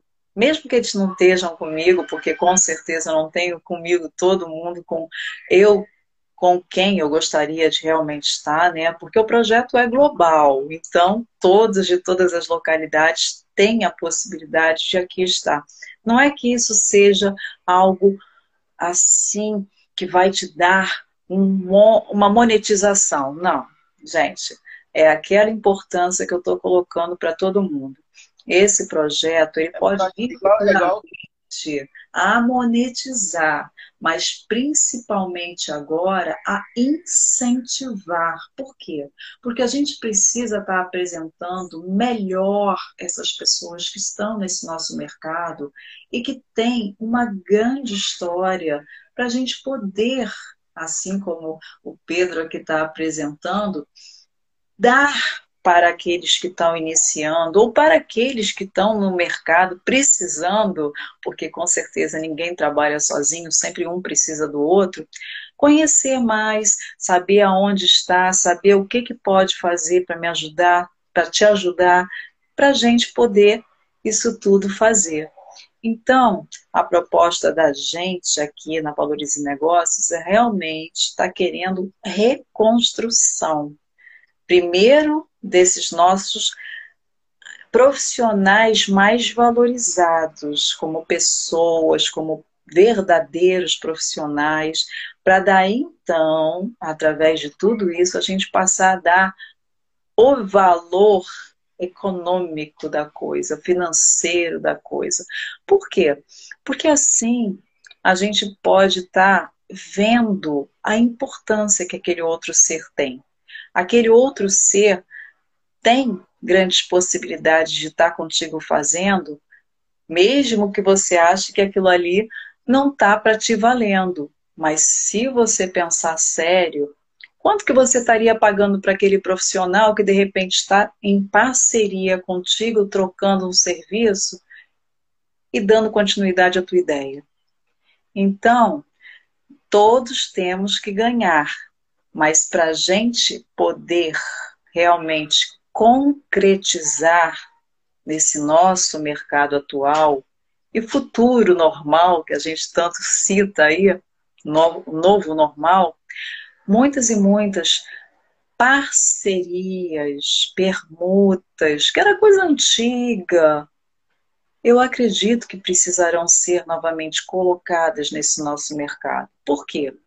Porque a gente está numa transição por mais que nós tenhamos o nosso mercado, nosso montante, ele não é eterno.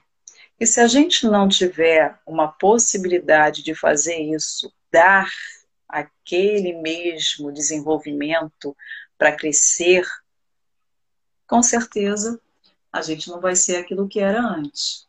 Então, para quem tem muito, pense como pode fazer esse muito se tornar maior. Mas quem tem pouco não pode ficar perdido. Tem que tentar se juntar a esse outro para ver se esse pequeno se torna pelo menos médio. E assim a gente vai ter essa nossa possível relação de igualdade. Não é querer a gente ser sempre do bem. Não, a gente não é um santo. Não, não é isso. Mas a gente pode fazer coisas que mostrem cada um no seu espacinho, mas dando uma certa equilibrada maior. O que, que você acha disso, Pedro?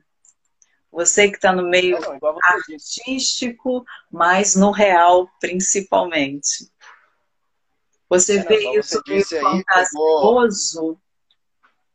Não, pegou, é, você disse aí da, da, da empresa, né? Na, na época da pandemia, estava fazendo aniversário, quando começou a pandemia, quando as coisas iriam começar a acontecer, igual com várias pessoas é, que tiveram que parar seus negócios, né? Você estava falando aí. É, eu tenho eu tenho um produtor que já estava há dois anos fazendo a produção do filme dele. Era uma produção gigantesca. Tem filmagens na Irlanda, na Áustria, é, na França, na Bélgica, passa por vários lugares. Então ele já tinha uhum. movimentado toda essa produção, comprado passagens, visto hotéis para atores, câmeras, para tudo. E, e você chamou a atenção aí da data da pandemia, é, que começou dia 16 de março do ano passado. Ele estava com tudo pronto para começar a produção do filme em 29 de março do ano passado. Ou seja, uma semana antes, o mundo parou. Aí ele teve que rever todo esse trabalho dele, e, e, e, e, e sei lá, ir adiando. Sei lá, eu, eu imagino a loucura que deve ter sido na cabeça para rever passagens, para rever locações, para rever uma produção inteira de um filme que estava já há três anos em produção. E, igual você disse aí, é, eu faço um paralelo com isso que você disse aí da, da, da sua empresa, da Valores e Negócios, com, com o cinema. As parcerias, as pessoas que você traz para o seu convívio ali, as pessoas que você traz para realizar uma ideia. Eu costumo dizer que um filme, assim, desse tempo que eu estou trabalhando bastante com cinema, de 2013 para cá, uma coisa que eu observei é que quando você tem um trabalho no cinema para fazer, você reúne uma equipe, é, o filme sai principalmente porque todas aquelas pessoas estão ali por um objetivo, no foco daquele filme, daquele roteiro. Todos levantam de manhã e vão para aquele set com aquela energia de realizar aquilo. Uhum. Hoje a gente tem a cena tal para fazer. Vamos realizar isso. Vamos todo mundo focar. Porque se você pegar uma pessoa pensando numa coisa, uma pessoa pensando no não focar naquilo ali, na unidade, eu já vi que, que um filme não sai. Eu acho que todo o trabalho assim coletivo, igual você está falando, de agregar as pessoas, fazer parcerias, mas essas parcerias todos têm que saber direitinho o que fazer, onde vai fazer, fazer. por que está e onde vai chegar aquela, aquele, aquele objetivo. Porque é tudo gira em torno de energia. A gente está falando da, da, energia terrestre, dessa pandemia, das coisas como estavam, dos valores, é, do, que, do que agregar, do que valorizar realmente.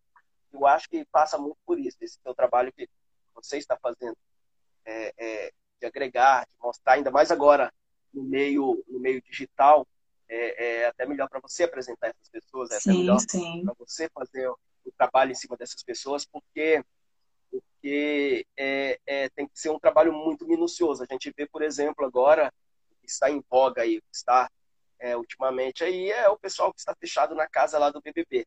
Muitas pessoas que já tinham umas carreiras consagradas, muitos atores, muitos, muitos artistas, muitos cantores, muitos influencers, que já tinham uma carreira consagrada, é, é, é, de repente por alguma coisa que fez ou deixou de fazer alguma coisa que falou lá dentro, acabou é, perdendo todo o prestígio aqui fora. Uhum. E, e, isso de trabalhar com essas pessoas, igual você, meio que uma assessoria em cima disso, é, tem que ter esse cuidado, né? Por exemplo, numa situação dessa agora, se uma empresa tivesse uma situação dessa agora, desses que estão lá dentro fazendo isso, você teria um trabalhão tremendo aqui de fora para desdobrar isso, né? Botar a sua equipe em cima para trabalhar em cima daquilo ali reverter aquilo ali. Eu acho que é tudo feito em equipe mesmo. É, acaba sendo a coisa igual cinema mesmo. Uhum. Tem que uhum. agregar as pessoas. E, e, eu fiz muito, eu fiz, assim, vamos dizer, poucos filmes de grandes é, estúdios, assim, de grandes, vamos dizer, de uma Globo Filmes, de uma, de uma Europa Filmes, da Downtown. Poucos filmes de grandes médios, assim é, eu, eu, eu, fiz mais filmes independentes. E filmes independentes é, são pessoas ali é, doando o seu trabalho artístico, doando o seu trabalho é, é, é, atrás das câmeras, o seu trabalho de direção em prol daquela ideia ali, apostando que aquilo ali vai dar o resultado que todo mundo quer. E esses trabalhos que vem sendo... Esse filme, por exemplo, que a gente citou, o Rosas, vem ganhando aí, ganhou prêmio Hollywood, ganhou é, na Rússia, na Índia, mundo afora, ele é um filme independente. Ele é um filme que, que, que foi feito é, com o esforço do diretor, o Ivan Billig, que também é produtor do filme, ele investiu em cima do filme, contratou os atores, contratou a equipe técnica, é, é, e, e, todos ali naquele sentido de deixar o trabalho pronto, fazer o filme ficar pronto. Sem imaginar, igual eu disse, que ia virar isso o que, o que virou agora, esse sucesso mundo afora. Posso dizer que o Rosas é, é, o, é o maior sucesso. Você está falando do Curta Rosas, curta-metragem? Isso, hum. isso, do curta-metragem. É, vocês tá tiveram... Tá vocês tiveram agora feito pelo New York Times, né? Pelo jornalista também amigo, o Denis Silva, uma grande reportagem sobre isso, não foi? Sim, sim. É, é porque o filme, é, em 2019, a gente acabou participando do último festival de filmes brasileiros de Los Angeles. A gente nem sabia que seria o último, né? Por causa da pandemia, É, o ano passado agora a edição foi foi foi à distância, né, remota, e esse ano já não existe mais o festival. Então a gente acabou participando do último festival de filmes brasileiros em Los Angeles, que foi onde a gente venceu de melhor filme. Que a gente não imaginava nada disso, né? Já tiveram 21 premiações até agora, não foi? Isso, é, eu costumo, eu costumo brincar e rir com o diretor, que às vezes eu posto lá e perco as contas. E ele vem puxar minha orelha e falar, ó, oh, não, não são 22, são 20. Não são 27 que você postou, é 26. eu falo, ah, meu Deus, já perdi a conta, não sei. Esse filme tá ganhando prêmio demais. São variadas premiações. aí, aí, a gente já perde a conta. Então, eu, eu falo assim, é igual você estava falando, tem que agregar as pessoas, tem que tem que, tem que fazer todo mundo comprar aquela ideia, que é o que o Ivan faz assim nos projetos dele. Ele é muito sensível, cria um roteiro bacana, é, chama os atores é, é, muito legais, assim, muito bons de trabalho. É, eu quero citar aqui a Cassandra Brandão, que fez o filme comigo, a Tuna Dueck também, que é conhecidíssima no meio aí há muitos anos, e a Tatiana Tiburcio, né, também, que é um destaque aí na, na, na mídia atual aí, que ela acabou de ganhar um prêmio aí pelo Falas Negras, lá da Globo. A Tatiana também é, é, é, é show. E, e, então a reunião dessas pessoas é, em prol daquele trabalho, com aquela ideia de todos deixarem o filme pronto, deixar é, aquele objetivo que todos querem ali, acaba essa energia gerando uma coisa legal. Uhum. É isso que eu falo. Em cima desse trabalho aí do Valores e Negócios que você está fazendo, puder agregar essas pessoas e mostrar esse norte falar, a gente vai fazer isso, a gente quer fazer isso, em cima disso, trazer essas pessoas para dentro, é, é, eu tenho certeza que, que, essa energia traz sucesso também. Deixa eu mandar um abraço aqui, ó, muita gente aqui entrando também. Tem, tem muita gente agora, César. Agora, ixi, agora o Adílio, Adílio lá de Muriaé, Minas Gerais, obrigado aí, meu amigo. Priscila. Muita gente aqui. Tem é, várias aqui. Mari. Anderson, tem vários e vários, César. A Sarito deixou outro beijo aqui, a Sarito lá, a Vanessa Vilela entrou também, Roma, meu amigo lá, produtor né, do filme aqui, a Mônica Rossi, outra grande dubladora lá do Rio aí. A Mônica Rossi é, é, é, dubladora das principais mocinhas aí do, do, Brasil aí, a Sharon Stone, a Demi Moore.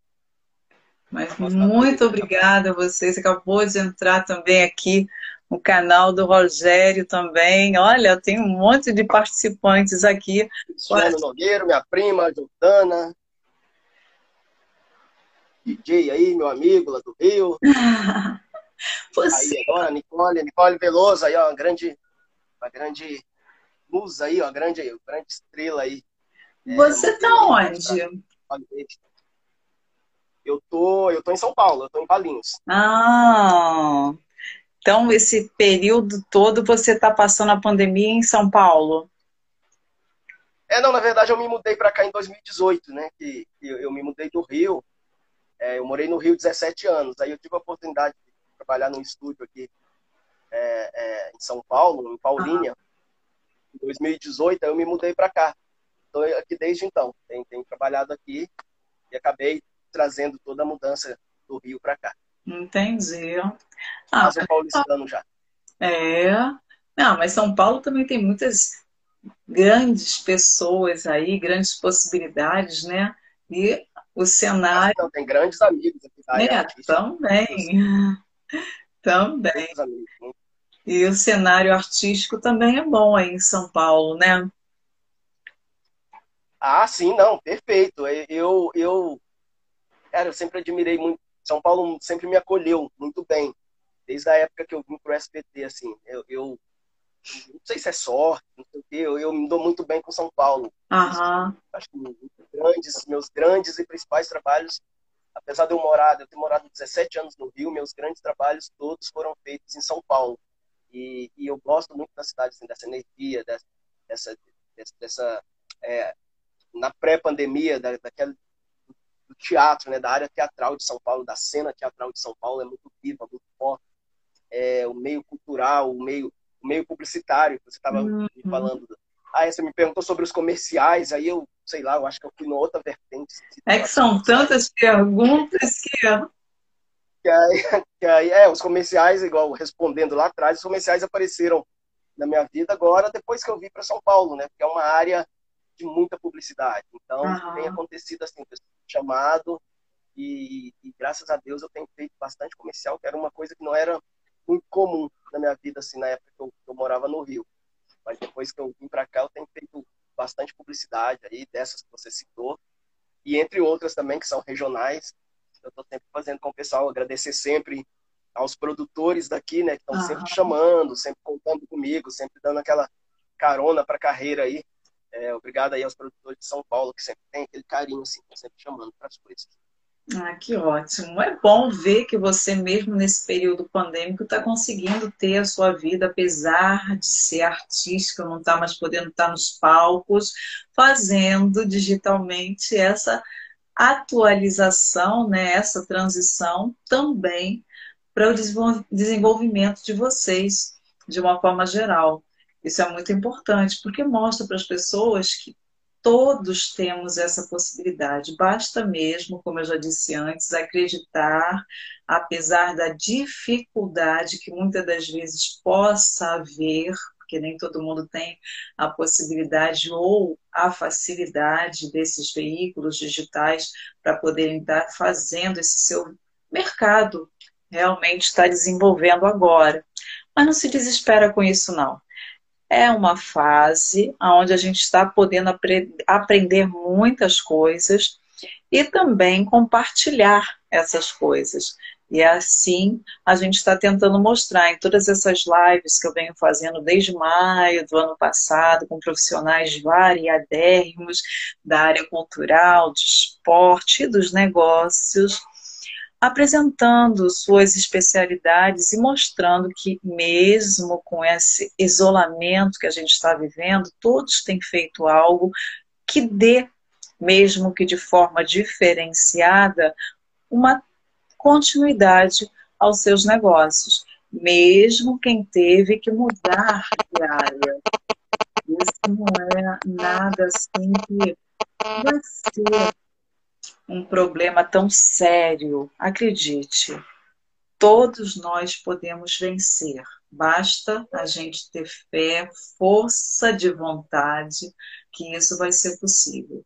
Mesmo que não seja na velocidade da tecnologia que a gente está tendo que usar diariamente, porque a tecnologia, a gente sabe, a velocidade é surreal.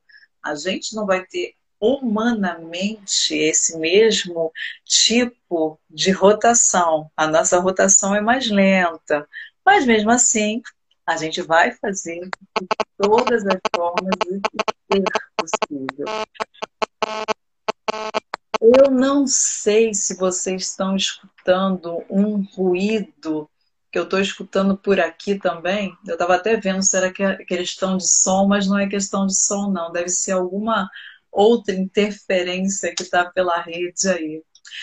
Mas olha, a gente já falou várias e várias situações aqui, mas eu fiquei sabendo também que você está participando agora também, né, de é uma é um filme que vocês ainda nem chegaram exatamente a estrear mas mesmo assim vocês já estão sendo indicados por pelo festival FINC, que estará apresentando vocês no filme Caximinha, não é isso? Casmênia, Casmênia. É Casmênia? Eu pensei que era Caximênia. Casmênia. Opa, vai cair minha mas conta um pouquinho, é... gente, como que é esse filme? Dá para contar ou tem que esperar porque ainda não tem estreia? Vocês estão não, fazendo? Não, dá para falar, dá para falar um pouquinho assim. É, ele é um filme, na verdade, que foi feito é, em 2017, é uma, é uma aposta assim bem diferente é, do nosso cinema, que eu posso dizer assim, porque ele é baseado em uns livros de, de ficção e aventura do, do meu amigo Rogério Durante. O Rogério escreveu uhum. alguns, alguns filmes, é, alguns livros que, que são bem assim na linha Harry Potter, Senhor dos Anéis. É uma coisa bem lúdica, com super-heróis, com magos, com bruxas, com reinos. é, é, fantásticos, assim. E, e, o meu amigo, o diretor Bellamy Freire, teve a ideia de, de transformar em filme. Ele, ele roteirizou esses livros e me convidou em 2017, que a gente fez esse filme, filmou em 2017, é, convidou para fazer parte desse trabalho, onde eu faço um dos vilões, eu faço o, o, o ajudante do, do, vilão principal. O vilão principal é o Geldar, que é interpretado por Crivellaro, que é aqui da região de São Paulo também. E eu faço o Zizu, que é um dos, dos vilões que corre atrás de três crianças que têm poderes dentro do filme, que é o Ian, o, o, a Lívia e o, e o, e o, outro, o outro ator lá, o Antônio Haddad, que faz o, um dos principais. E, e, é bem bacana, que é bem na linha assim, Harry Potter, Senhor dos Anéis, é, tem alguns efeitos especiais. E a gente, eu, é, assim, para você ter uma ideia, a gente gravou durante um verão é, é estrondoso, tava um sol igual tá agora, assim. E a gente conseguiu fazer nevar no filme, não tem neve. Olha! É, bem bacana tá ficando bem legal, assim, quer dizer, ficou bem legal, né, que ele acabou de ficar pronto. Na verdade, era para ele ter estreado ano passado, em outubro, uhum. mas aconteceu isso tudo aí, mais uma vez a história da pandemia.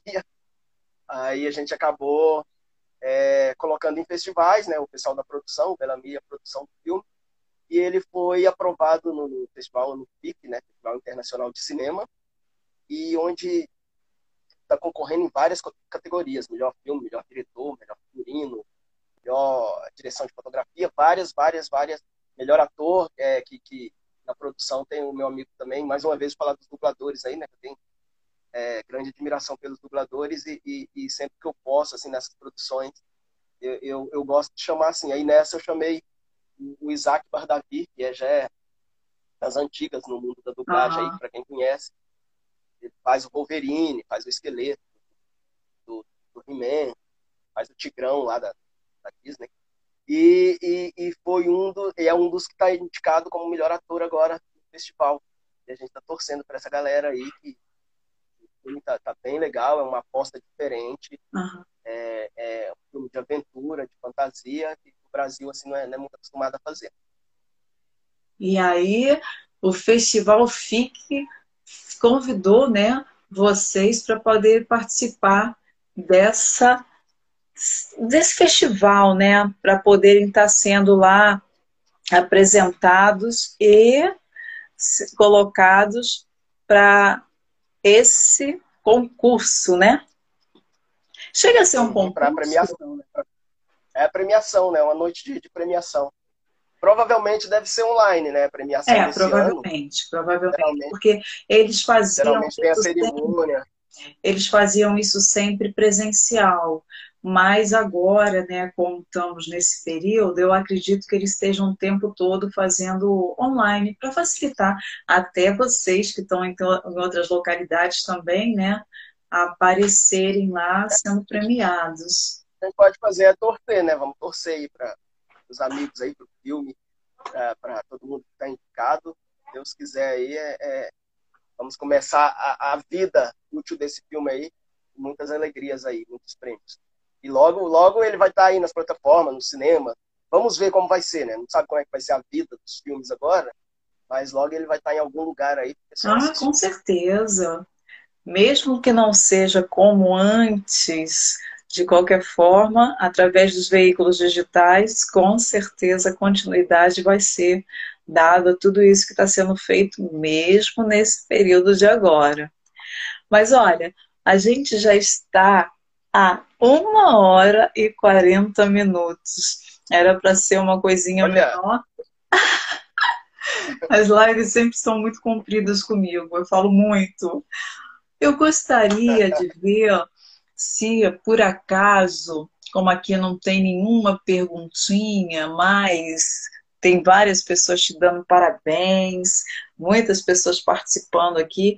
Eu gostaria de saber se você tem alguma coisa especial para poder estar tá passando para as pessoas que estão aqui nos assistindo, que vieram para saber sobre essa vida digital no mundo artístico e o que, além disso tudo que você falou para nós, você gostaria mais de estar passando para as pessoas que irão nos ver depois e para quem está aqui presente ainda com a gente? É, eu quero, eu quero abraçar né, cada pessoa aí que está passando por esse momento aí que todos nós estamos passando, né? Muitas vezes de dor, né? De tá tendo seus familiares é, com essa doença aí que pegou todo mundo de surpresa. É, eu até falei é, do meu amigo agora, né? Sabe, 18 horas que acabou da óbito. Quero abraçar cada pessoa aí que estiver assistindo, que estiver passado por essa situação e dizer para ter fé em Deus. E, e com fé a gente é, vai longe, tudo como se diz, não cai uma, uma folha sem que ele sem que ele queira. Tudo isso que a gente está passando porque eu acho que é, teríamos que passar mesmo. Está é, tá sendo uma forma de, regeneração geral assim do mundo para que a gente olhe mais para dentro. Né? Então eu, eu peço pessoal, apesar de estar tá durando muito tempo, já está quase um ano essa pandemia, vamos, vamos ter Deus, acreditar sempre no bom, no, no, no belo, é, acreditar que tudo vai melhorar, porque se você ficar pensando é, negativamente, as coisas só tendem a piorar. Então, se, se você começar a pensar positivo, isso tudo vai passar, com certeza logo vai passar.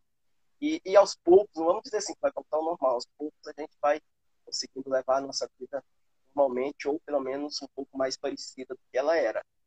E, e, e deixo aquele recado, né, que todo mundo me pergunta assim, sobre atuação, o que, que fazer, por onde começar, o que fazer. Eu falo que comece estudando.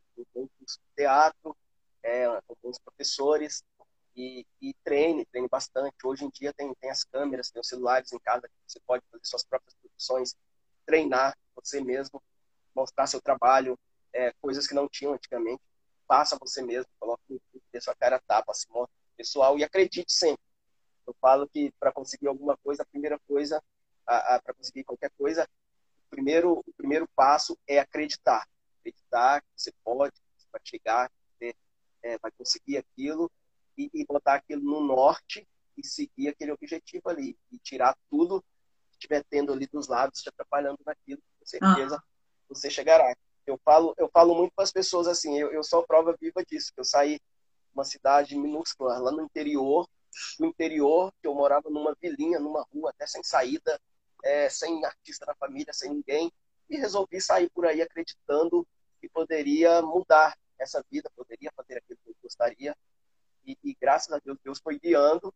E, e, e, por acreditar, hoje, hoje eu vejo que muita coisa que, eu, que eu desejei lá atrás, 20 anos atrás, está acontecendo hoje. Então você tem que ter. É, e outra, paciência. Se você for entrar no mundo artístico, qualquer coisa que você for fazer, paciência. Primeira coisa, porque nada é como no mundo eletrônico hoje em dia. É. Tudo, uma curtida de uma hora para outra e tudo acontece. Tudo é, é, eu digo assim, o tempo de Deus, o tempo do universo não é o mesmo do nosso aqui. Às vezes a gente acha que está demorando 10 anos aqui, passou só um segundo lá no universo. Ou seja, você uhum. pediu para lá, passou um segundo só e aconteceu, mas aqui passaram 10 anos. É verdade. pode deixar de acreditar. É isso que eu digo, né? acredite sempre está querendo uma coisa, vai em cima, fica atrás, vai em cima e, e acredite, em Deus. E você, agora que falou, a sua mensagem final teria algum projeto futuro que a gente esqueceu aqui de colocar? Tem, tem sim, tem, tem um projeto bem bacana que eu participei agora com o pessoal da. A gente sempre lembrando, tomando todos os cuidados, né? Todo mundo fez, fazendo teste do Covid toda semana, para gravação, máscara, tal, com gel. A gente filmou agora, final de novembro, início de dezembro, é, a série O Retorno, e, que tem o roteiro da, da Luciana Costa, é a direção do Jefferson Nali, e é produzido pela Seven Filmes. E, e, eu tive o prazer imenso de ser convidado para fazer essa série, que vai estrear agora em abril, ela fala justamente sobre isso que a gente a gente está passando agora. É, ela é baseada no livro do, do Apocalipse, não posso revelar muito, mas ela se passa num futuro onde é, todos estão esperando a volta de um ser é, que suponhamos seja Jesus, que vai voltar e, e, fazer a redenção daqueles que ainda estão na Terra. Aí, aí uma parte do mundo acredita nisso, outra não acredita. Então acaba tendo um duelo é, no meio disso ali. E eu faço um médico, eu faço o Dr. Levi, e que tem a sua fé é, botada à prova nessa série que estreia agora em abril. São os oito primeiros episódios de, de, de, de é, da, da, temporada né, da série. Uhum. E eu tô curioso para ver que ela tá bem bacana. Quem tiver curiosidade aí já tem. Opa, tá caindo. Ah, tava quase já caindo tem. de novo. Já tem. para quem tiver curiosidade, já tem no meu canal, já tem no YouTube aí, é só botar o retorno. Nós fomos avisados. É uma série bem bacana que vai estrear agora em abril no seu stream aí, é só ficar de olho. Viu, gente? Para finalizar, ainda tivemos essa surpresa que a gente não podia esquecer de mencionar. Olha, mais uma vez eu agradeço muito a você por ter estado aqui, a todas as pessoas que passaram por aqui. Acabou de chegar um integrante também, que é conteudista da minha revista, o Acade. Ele também é relacionado ao mundo do jornalismo, tem uma rádio, participa bastante comigo de todas essas criações. E eu, mais uma vez, quero convidar a vocês que ainda não conhecem ou que já conhecem, mas ainda não participam, a virem aqui, entrarem em contato comigo, Valores e Negócios, Simone é o meu nome, para que nós possamos estar apresentando para esse nosso mundo todos nós, porque nós temos que ficar mais conhecidos. Mas não é conhecido de ficar, ah, você é isso, você é aquilo, você é aquilo. Não.